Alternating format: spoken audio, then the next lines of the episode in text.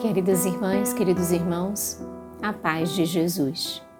Aqui é Luciane Bahia e está no ar mais um podcast Café com Espiritismo. Em louvor ao Irmão Sol.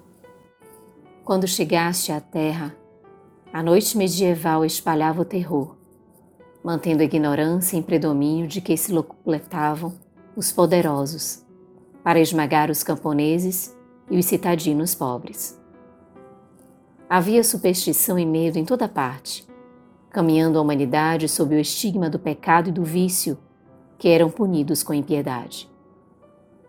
Tu chegaste e apresentaste a verdade, que nunca mais deixou de iluminar a sociedade. Existia uma perversidade sem disfarce e a discriminação de todo tipo, havendo se tornado o homem o lobo do homem, assim ficando desprezível. Na tua simplicidade santa, cantaste o hino de louvor a todas as criaturas, chamando-as docemente de irmãs. Permanecia epidêmico o ódio que espalhava o bafio pestilento das guerras intérminas, deixando os campos juncados de cadáveres que apodreciam a céu aberto. Tua voz, suave e meiga, entoou então o canto da paz e te fizeste o símbolo da verdadeira fraternidade que um dia se estenderá por toda a terra. As epidemias dizimavam os seres humanos, reduzidos a ilotas do destino insano, dentro da terrível fatalidade do sofrimento sem termo. A fé religiosa, com sua pompa extravagante, amparava-se nos fortes e os ajudava a perseguir e malsinar os fracos mas tu tiveste a coragem de despir-te das sedas e brocados do teu pai, desnudando-te para nascer novamente, dedicando-te a partir daquele momento aos leprosos de Rivo Torto. No início do teu ministério, quando se aproximaram os primeiros servidores do amor, riscaste no chão uma cruz e enviaste-os aos quatro pontos cardeais do mundo para que todos conhecessem um sol de primeira grandeza. Enquanto ele os houver enviado dois a dois, tiveste a coragem de encaminhá-los a sós, porque sabias que ele seria o companheiro inseparável daqueles abençoados heróis do amor em todos os seus momentos.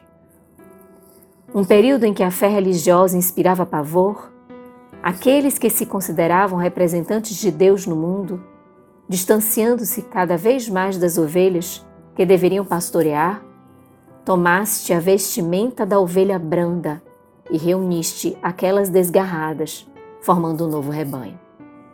Nos teus dias, e mesmo um pouco depois, ninguém te resistia à presença, à voz, à vibração de inefável amor.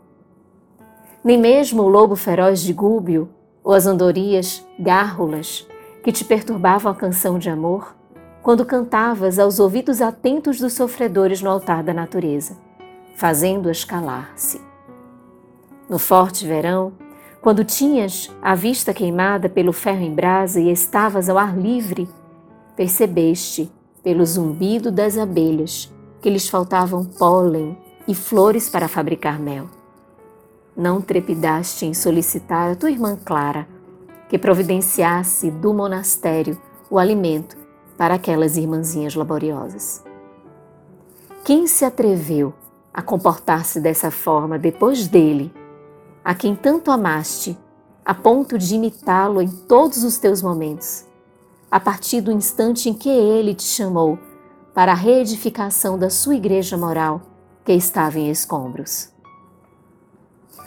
Ó oh, irmão cantor dos desesperados e esquecidos! O mundo moderno, rico de glórias ligeiras e pobre de sentimentos, orgulhoso das suas conquistas rápidas, mas que não nota a imensa aflição em que estorcegam as multidões famintas e excluídas da sua sociedade, vivendo uma insuperável noite de horror e de incertezas, necessita de ti com muita urgência. Nunca houve tanta carência de amor quanto agora. Por isso, teu canto virá diminuir a angústia que se transformou em patética afligente na terra sofrida. Há, sem dúvida, grandezas que defluem da ciência e da tecnologia.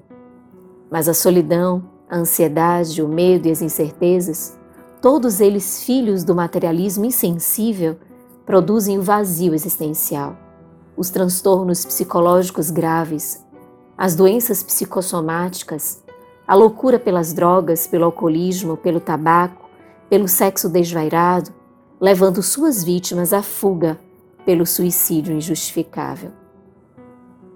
Volta, irmão Francisco, para novamente reunir as tuas criaturas, todas elas à tua volta, como fizeste naqueles dias já recuados, conduzindo-as a Jesus.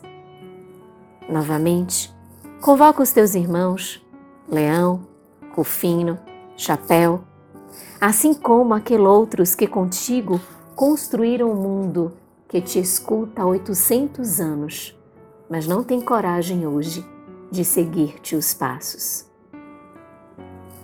Quantos te abandonaram após a tua volta ao grande lar?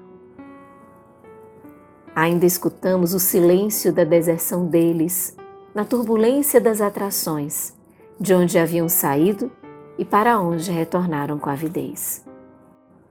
Eles estão novamente na terra, aturdidos, saudosos, aguardando a tua voz, que conhecem e não conseguem esquecer. A tua Assis querida agora está ampliada além das muralhas em que se resguardava, e a sociedade em agonia deseja pertencer-lhe à cidadania. Há música no ar, silêncio nos corações e lágrimas nos olhos de quase todas as criaturas destes dias de inquietações e de incertezas.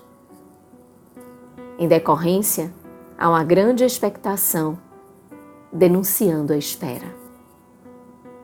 Volta, por favor, irmão Alegria, a fim de que a tristeza do desamor bata em retirada e uma primavera de bênçãos tome conta de tudo. O céu azul que te agasalhou e os campos verdes com lavanda perfumada que os teus pés feridos pisavam, continuam aguardando-te. Há multidões que te vêm louvar, bulhentas e festivas, mas indiferentes ao teu chamado, sem valor para te seguir. Canta então novamente a tua oração simples, com que nos brindaste naqueles dias inesquecíveis e onde houver desespero, faze que se manifestem a paz e a esperança. E ante a ameaça da morte iminente, o ser ressurja em júbilos ante as certezas da ressurreição, porque é morrendo que se vive para sempre. Irmão Sol, a grande noite moral da atualidade te aguarda ansiosa. Joana de Ângeles página psicografada pelo médium Givaldo Pereira Franco, na tarde do dia 3 de junho de 2009, junto à tumba de São Francisco, ao lado de diversos amigos, em Assis, Itália. Com gratidão imensa no coração, um grande abraço e até o próximo podcast Café com Espiritismo.